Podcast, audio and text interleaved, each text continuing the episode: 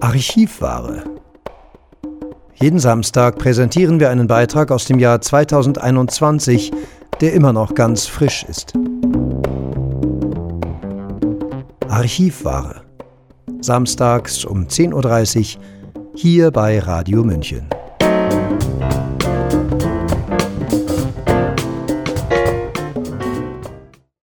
Und wöchentlich grüßt das Murmeltier. Es gibt mal wieder eine Lockdown-Verlängerung aufgrund einer sogenannten internationalen Pandemie. Herzlich willkommen hier bei Radio München. Die Menschen sind mürbe und stellen sich Fragen. Es wäre doch beispielsweise interessant zu wissen, auf welchen internationalen Rechtsgrundlagen die Maßnahmen stehen, die die Nationalstaaten gegen die Erkrankung Covid-19 ergreifen. Was geben die Verträge mit der WHO, der Weltgesundheitsorganisation, vor? Wie weit dürfen die Einzelstaaten Handel und Verkehr einschränken? Müssen die Maßnahmen wissenschaftlich begründet werden? Wenn ja, vor wem? Das alles fragten wir die WHO und Pandemie-Rechtsexpertin Dr. Silvia Behrendt, die über die internationalen Gesundheitsvorschriften promovierte und im Auftrag der WHO die Gesundheitsministerien bei der Implementierung von Gesundheitsvorschriften unterstützte. Dieses Gespräch haben wir in drei Teile geteilt, die wir Ihnen in dieser Stunde präsentieren werden. Radio. Radio München. München. Radio München. Wir haben eine weltweite Corona-Krise, die auch unter Rechtsexperten sehr unterschiedlich wahrgenommen wird. Ich würde mich gerne mit Ihnen darüber unterhalten, auf welchen Gesetzesgrundlagen Institutionen wie die WHO agieren, wie sie in EU- und Landesebene hineinregiert, welche privatwirtschaftlichen Beeinflussungen eine Rolle spielen und wo Sie Brüche erkennen, okay? Gut.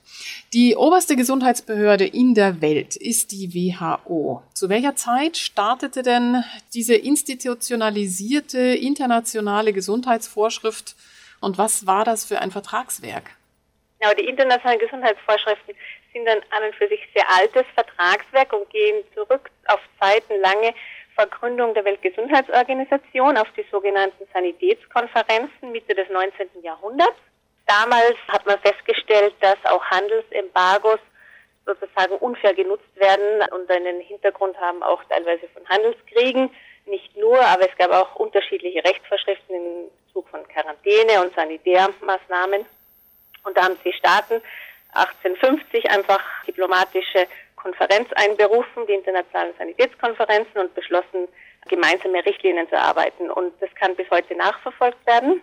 Die haben es quasi überlebt in Form der internationalen Gesundheitsvorschriften, die uns heute vorliegen und von der WHO quasi administriert werden.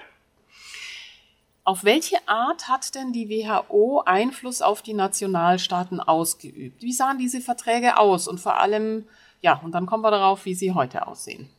Also die revidierte Form ist an und für sich sehr WHO-neutral gestaltet worden. Es ist als multilateraler Prozess äh, von einer intergouvernementalen Gruppe erarbeitet worden damals, also komplett neu revidiert worden, sozusagen, dass die Staaten auch frei waren, natürlich im Kontext der WHO, unter den spezifischen Bedingungen der WHO.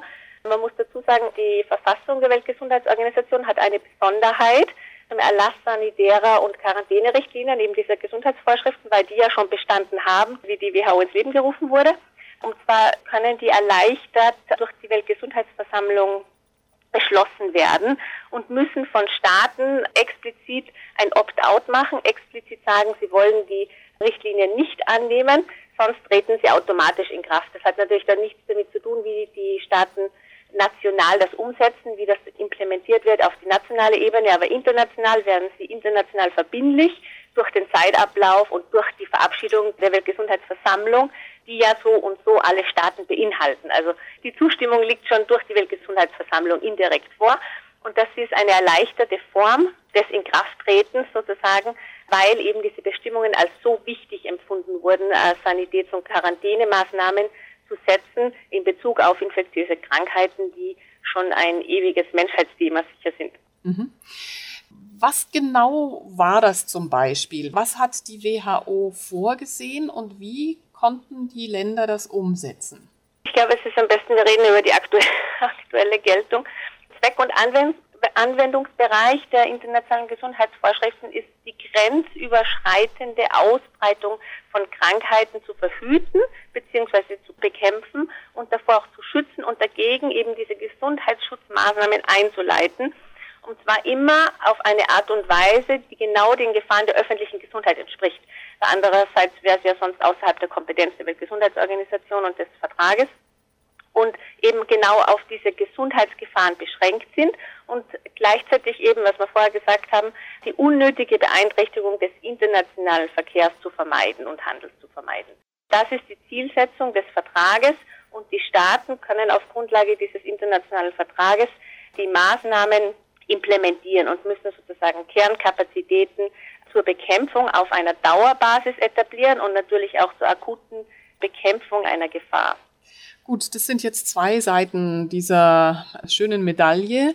Das geht einmal darum, wie ist eine Krankheit epidemischen oder pandemischen Ausmaßes definiert und was genau sind die Maßnahmen, die getroffen werden. Bleiben wir mal bei der Pandemie. Wie war die denn früher und wie ist die heute definiert? Genau, es gibt ein bisschen ein ähm, binäres System, sagen wir mal. Es gibt den öffentlichen Gesundheitsnotstand von internationaler Tragweite. Das ist das neue Konzept der internationalen Gesundheitsvorschriften. Nicht geregelt wird darin oder das Wort kommt sozusagen gar nicht vor, ist die Pandemie. Die Pandemie sagt an und für sich nur, dass es einen weltweiten Ausbruch gibt, also sozusagen die Quantität und die Qualität ist der öffentliche Gesundheitsnotstand. Und bei Covid wurde am 30. Januar der öffentliche Gesundheitsnotstand deklariert. Und an diesen Gesundheitsnotstand knüpfen sich rechtlich alle Voraussetzungen für die Staaten. Auf Ebene der Weltgesundheitsorganisation ist der Generaldirektor verpflichtet, ein sogenanntes Notfallkomitee zu konstituieren mit Experten, das ist auf Expertenbasis. Und das Notfallkomitee verabschiedet sozusagen Empfehlungen, die der Generaldirektor wiederum übernimmt, also in der Regel übernimmt er die 100 Prozent, und die gelten für die Staaten als verbindliche Gesundheitsmaßnahmen. Was in diesen Empfehlungen ausgesprochen wird, das soll ein Staat umsetzen und nicht mehr. Das mehr ist eher das Problem eben. Okay, da kommen wir gleich nochmal drauf. Jetzt wird also quasi keine Pandemie ausgerufen, sondern ein internationaler Gesundheitsnotstand. Was umfasst der genau? Es ist auf internationaler Ebene, es ist schwierig zu erklären. Er umfasst die Gesundheitsbeantwortung, also die Response der Staaten was bedeutet das? Staaten sind verpflichtet, eben diese Empfehlungen anzunehmen. Die Problematik besteht aber jetzt ganz konkret in der Situation, dass die Staaten zusätzliche Gesundheitsmaßnahmen implementieren, die über diese empfohlenen hinausgehen. Und da ist sozusagen die Bruchstelle, die kritisierte Bruchstelle, dass die den wissenschaftlichen Grundsätzen und den verfügbaren wissenschaftlichen Erkenntnissen oft widersprechen, beziehungsweise nicht transparent, in keiner transparenten Weise deklariert werden. Es muss zum Beispiel eine auf Grundlage einer den Umständen angemessenen Risikobewertung und auch gegenüber dem internationalen Verkehr und Handel nicht stärker beeinträchtigende Maßnahmen ergriffen werden und auch Maßnahmen, die für die Personen nicht störender sind als unter vertretbaren Aufwand verfügbare Alternativen. Also diese gesamten Begründungen muss ein Staat bei der Implementierung erhöhter Gesundheitsantworten auf Grundlage dieses öffentlichen Gesundheitsnotstandes liefern gegenüber der WHO innerhalb von 48 Stunden. Nur, ganz ehrlich gesagt, wir haben noch nie etwas von dieser Begründung gehört. Uns wird diese Begründung vollkommen verschwiegen und intransparent gehalten. Mhm, mh. Was bedeutet denn jetzt diese Gesundheitsantwort, von der Sie jetzt gesprochen haben? Also ich hänge immer noch ein bisschen fest an der Definition der nationalen Gesundheitsnotlage aufgrund derer irgendetwas implementiert werden soll. Was muss denn da genau passieren, damit das überhaupt ausgerufen werden kann? Genau, da gibt es ein Entscheidungskriterium. Das ist in einem Annex festgehalten. Das ist so für uns allein so eine Art Flowchart. Und da werden die Schwere sozusagen dieses Gesundheitsnotstandes dargestellt. Das ist zum Beispiel bei SARS gibt es da eine interessante und bei Influenza bei beiden eine interessante Aspekt, denn der führt sehr schnell zur Festlegung eines internationalen Gesundheitsnotstandes, nachdem ein Staat einen solchen Vorfall gemeldet hat, einen SARS-Vorfall. Da muss einfach die Gefahr einer internationalen Verbreitung vorliegen, mhm. eines internationalen Spreads sozusagen. und weniger die Schwere der tatsächlichen Krankheit sozusagen. Das ist der Aspekt, der meines Erachtens untergeordnet ist und der auch Kritik unterliegt. Würdig ist. Das heißt, dass genau. ich dann quasi jede Grippe zu einem internationalen Gesundheitsnotstand ausrufen kann. Unter dieser genau, das Maßgabe. haben, wir, das haben wir zum ersten Mal getestet nach Inkrafttreten der Vorschriften zu H1N1. Das ist 2009 ausgerufen worden und war relativ lang ein internationaler Gesundheitsnotstand wurde aber natürlich von der Öffentlichkeit in diesem Ausmaß nicht wahrgenommen, weil die Staaten auch darauf nicht so stark reagiert haben. Es gab zwar die Entwicklung von Impfstoffen, allerdings beruhte das damals auf einem sehr freiwilligen Regime. Sie hörten Dr. Silvia Behrendt, Pandemie- und WHO-Rechtsexpertin in einem Gespräch über die Entwicklung der internationalen Gesundheitsvorschriften, die die Art und Weise des Agierens der Staaten im und außerhalb des Rechtsrahmens der WHO-Verträge in der heutigen sogenannten internationalen Pandemielage ermöglichen. Nach dem nächsten Musiktitel geht es weiter. Dr. Silvia Behrendt wird uns erklären, dass es in den WHO-Vereinbarungen keine Empfehlung gibt, Handel und Verkehr zu beschränken. Radio. Radio München. München. Radio München. Corona-Lockdown ohne Ende. Sie hören hier bei Radio München ein Gespräch mit der Pandemie- und WHO-Rechtsexpertin Silvia Behrendt über die Entwicklung der internationalen Gesundheitsvorschriften. Und in diesem zweiten Teil wollten wir zunächst wissen, welche sogenannten Pandemie-Maßnahmen von der Weltgesundheitsbehörde, der WHO, vorgegeben werden und welche Maßnahmen der Nationalstaaten bei ihr quasi zur Genehmigung vorgelegt werden müssen. Wir wissen ehrlich gesagt nicht, was Sie tatsächlich vorlegen. Sie, Sie eben vorher gesagt haben, zur Vorlage und zur transparenten Begründung nach wissenschaftlichen Grundsätzen. Es ist vollkommen intransparent und es wurde bislang von keinem Vertragsstaat jemals durch die WHO selbst diese Begründung offengelegt und auch von den Staaten bislang viel zu wenig eingefordert. Die tatsächlichen Vorgaben werden alle drei Monate neu gemacht durch das Notfallkomitee beziehungsweise eben durch die Annahme der Empfehlungen des Notfallkomitees. Die kann man alle nachlesen. Es gibt insgesamt fünf, also es gibt sechs Treffen dieses Notfallkomitees. Das erste war über die Feststellung des internationalen Gesundheitsnotstandes. Die weiteren fünf waren tatsächlich diese Empfehlungen. Die was genau sagen die? Genau, und da drinnen steht genau, was ein Staat darf. Und zwar zum Beispiel nicht den Handel und die Reisefreizügigkeit vollkommen beschränken. Das wurde immer stark betont. Es gab zu keiner Zeit eine Empfehlung, den internationalen Handel und Verkehr vollkommen zu beschränken. Was passiert denn, wenn Staaten das dann dennoch tun? Das ist die schwierige Frage, weil im Prinzip müsste es einen lauten Aufschrei geben, der ist aber sehr verhalten. Er müsste diese Begründung an die WHO liefern und meines Erachtens besteht auch aufgrund der massiven und enormen Schädigung des Handels und Verkehrs auch eine Verpflichtung, diese Begründung zu veröffentlichen, was bis jetzt nicht gemacht wird. Das ist schockierend. Stimmt es, dass Professor Lothar Wieler, der Vorsitzende des Deutschen Robert Koch Instituts, auch der Vorsitzende dieses Notfallkomitees ist? Nein, er ist nicht der Vorsitzende des Notfallkomitees, aber so ähnlich, Sie haben schon recht indirekt, er ist der Vorsitzende des etablierten Revidierungskomitees, der die gesamten globalen Covid-Maßnahmen überprüfen soll auf die Rechtmäßigkeit nach den Vorschriften. Dieses Komitee ist Ende 2020 konstituiert worden, wo er den Vorsitz hält. Kann man sich auch im Internet auf den WHO-Seiten alles genau nachlesen, wer auf diesem Komitee ebenso beteiligt ist. Er ist der Vorsitzende und es gibt einen ersten Zwischenbericht vom Januar 2021. Da werden erste Problemansätze dargelegt und da zeigen sich die weiteren Trendlinien, wie der Vertrag weiter gehandhabt wird. Die Probleme sozusagen verschärfen sich in Richtung des Global Public Health Security, die ja nicht ganz konkurrente Ziele mit den internationalen Gesundheitsvorschriften haben.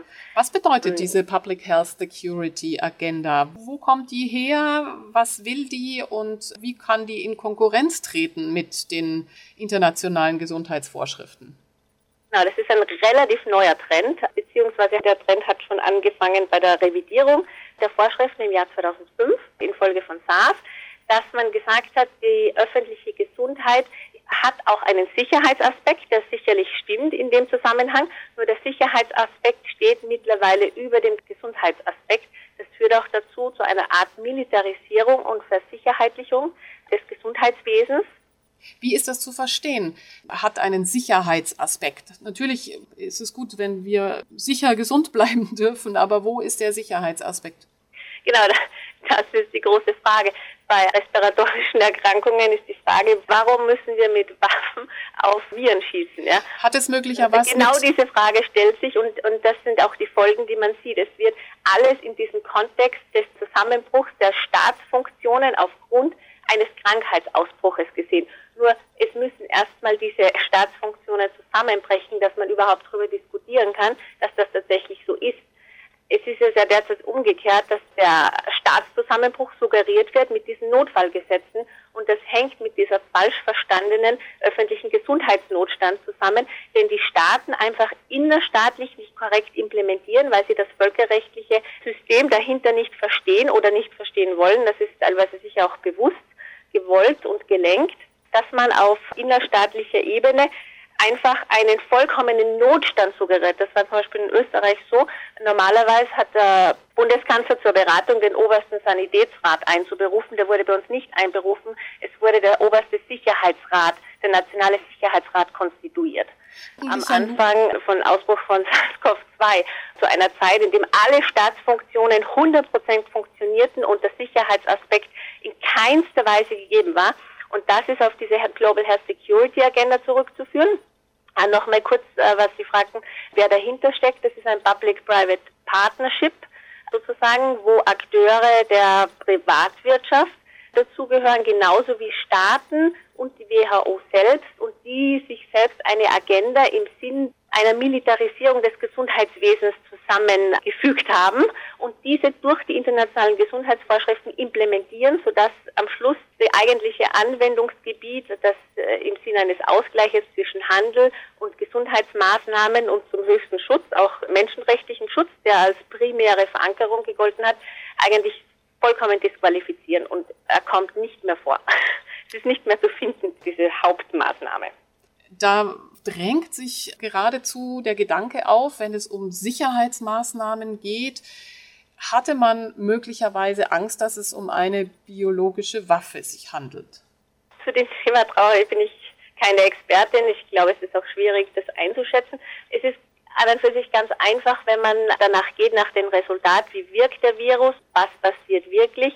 Und ich glaube, es kommen jetzt in nächster Zeit oder die ganz normalen Sterbestatistiken übers Jahr gesehen, werden veröffentlicht von Jahr 2020.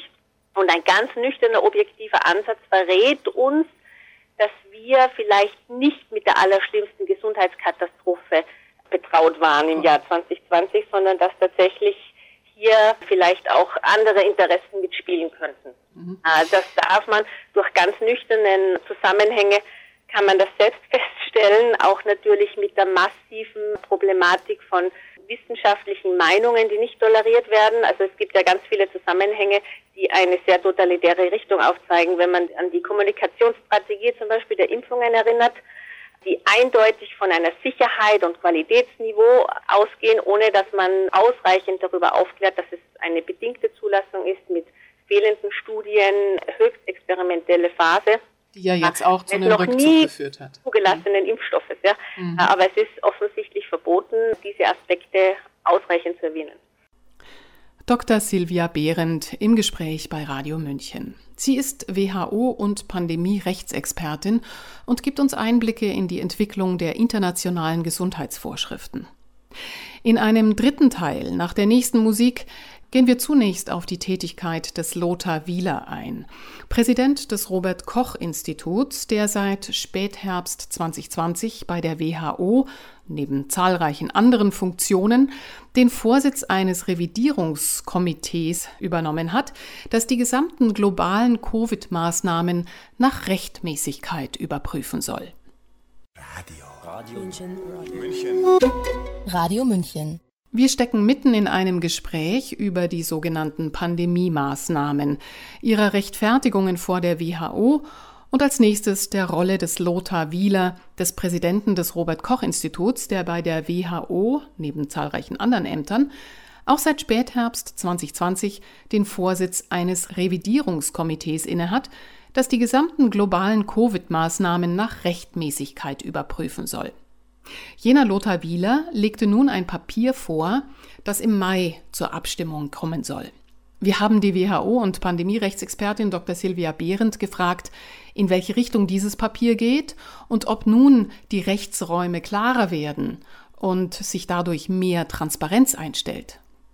Es wird eben weiter diese Health Security Agenda verfolgt. Das ist ein Fokus auf Preparedness, Alert and Response, auf die Bereithaltung von Kapazitäten im Fall eines Ausbruches. Wie schnell, wie gut, mit welcher Effektivität das bearbeitet wird. Aber die Frage der Legitimität der grundsätzlichen Krise, der Konstituierung des öffentlichen Gesundheitsnotstandes, der überschießenden Antwort der Staaten mit einer entsprechenden Zurechtweisung der WHO, diese Fragen kommen nicht vor. Genauso wenig wie ein Rechtsdokument, ein ordentliches besteht, das tatsächlich die Rechten und Pflichten der Vertragsstaaten in Zusammenhang mit diesem Vertrag klar darlegen würden. Das letzte ist von 2009, an dem ich unter anderem damals in Zusammenarbeit mit der WHO mitgearbeitet habe. Seither gibt es kein ordentliches Rechtsdokument mehr. Es wird nur mehr evaluiert. Nur das Problem ist, man kann nicht immer evaluieren und die Gesundheitsmaßnahmen evaluieren, wenn man nie die Substanz geklärt hat. Wenn die Staaten nicht wissen, welche rechtlichen Verpflichtungen sie treffen, kann ich auch sekundär nicht immer evaluieren. Und genau das wird jetzt ein Vorschlag unterbreitet. Das ist ein Universal Periodic Review, ähnlich wie bei den Menschenrechtskomitees, bei den internationalen Menschenrechtsverträgen. Da gibt es auch ein Peer-to-Peer Peer Review Process für die Vertragsstaaten, die sich gegenseitig analysieren. Nur das deckt nicht die Probleme auf, sondern das deckt sie weiterhin zu. Mhm. Wo wird auch keine nüchterne wissenschaftliche, seriöse Debatte der Problematiken, die wir jetzt feststellen und die uns äh, nachhaltig konfrontieren werden, denen wir über die nächsten Jahrzehnte beschäftigt sein werden, die Pandemie aufzuarbeiten, das wird uns keine Klärung davon bringen, sondern das wird es weiter eine Intransparenz schaffen. Mhm. Welche Konsequenzen könnte das denn für die einzelnen Nationalstaaten und für die Bürger haben, wenn das von dieser WHO-Ebene aus eher intransparenter wird? Äh, Rechtskonsequenzen für die Staaten fragt sich, welchen Weg die einzelnen Staaten gehen werden. Das kann man jetzt zu dem Zeitpunkt schlecht sagen. Wer sich von dieser Einseitigkeit und von dieser teilweise sehr starken Rechtswidrigkeit verabschieden wird und einmal diese internationalen Gesundheitsvorschriften nach dem tatsächlichen Anwendungsbereich implementiert und nach den Implementierungsgrundsätzen der Menschenrechte, die ja das Ziel und Zweck der Implementierung wären, und welche, die wieder nur diesen Preparedness-Ansatz haben und auf die sofortige Sicherheitsebene einschreiten. Mhm. Wie fügt sich denn in dieses Regelwerk und auch dieses neue Regelwerk eben der neue europäische Impfausweis ein, der jetzt eingeführt werden soll? Genau, der ist heute vorgestellt worden von der Kommission. Er ist schwierig zu bestimmen zu den internationalen Gesundheitsvorschriften, denn die können tatsächlich ein Prophylaxe bzw. einen Impfnachweis einfordern bei der internationalen Ein- und Ausreise.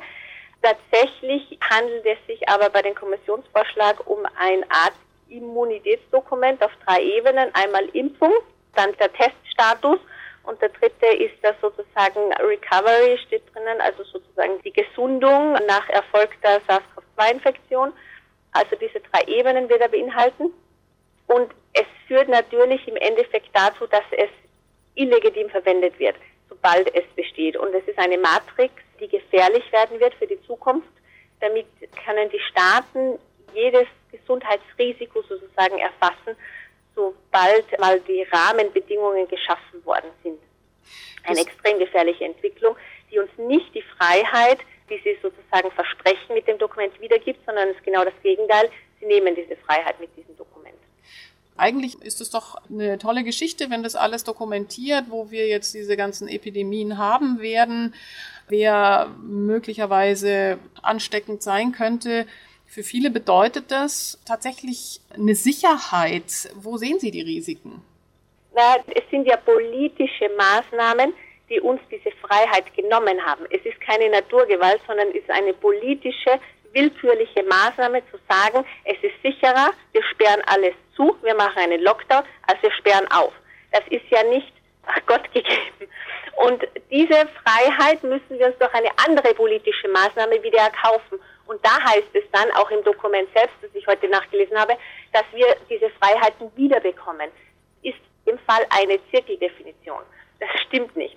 Es ist extrem gefährlich, es ist eine Diskriminierung, etwas, was man geschichtlich schon längst abgeschlossen haben sollte. Es ist eine Diskriminierung und es wird zu guter Letzt eine Impfung, die medizinisch sicherlich nicht den Nachweis erbringen kann, dass sie tatsächlich eine Virustransmission ausschließt, steht bei jedem einzelnen Impfstoff, auch dem vierten, der jetzt genehmigt worden ist, ausdrücklich drinnen, wird als Grundlage genommen, um eine politisch verbotene Freiheit wieder zurückzugewinnen. Mhm.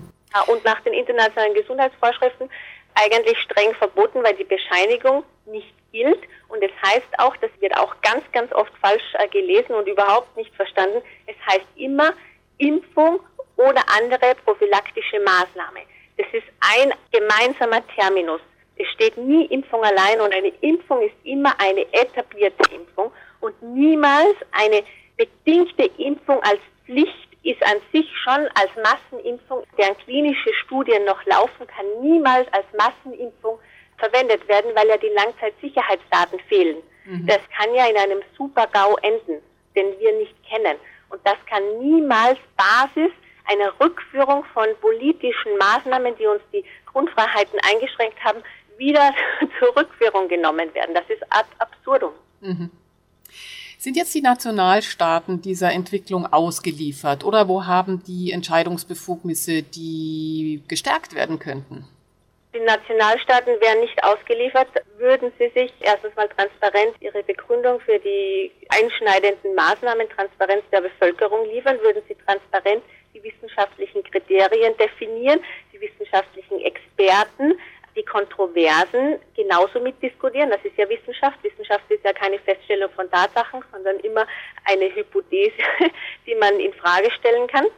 Insofern sind die Nationalstaaten nicht machtlos, sondern können auch eigenständige Wege gehen.